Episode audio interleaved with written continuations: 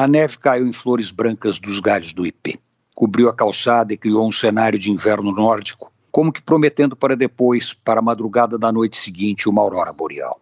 Leve, branca, limpa como a neve antes de ser manchada pela vida da cidade, a flor do ipê branco cai lentamente, descendo da árvore em direção à calçada, onde se instala ao lado de outras, formando um tapete de sonho, depois de uma florada de sonho.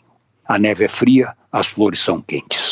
Ainda mais sob o sol que não respeita as regras dos dias frios no inverno e nos traz dias de verão para confundir os sentidos. A beleza da florada dos ipês brancos é rápida, fulgurante, meteórica, feito um satélite correndo atrás da Lua. Corrida espacial na qual a Lua será sempre a Lua e o satélite um dia deixará de ter sentido. A florada dos ipês brancos foi mais forte no quarto minguante. Vontade ou atavismo para perpetuar o branco da Lua nas árvores floridas com flocos de neve transformados em pétalas delicadas.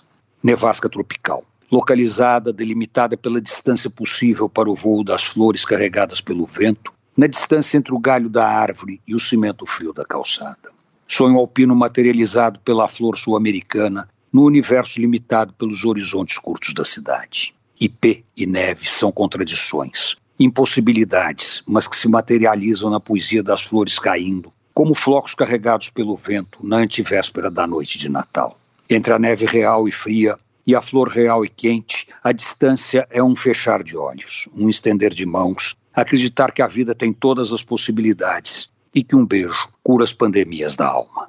Antônio Penteado Mendonça para a Rádio Dourado e crônicasdacidade.com.br.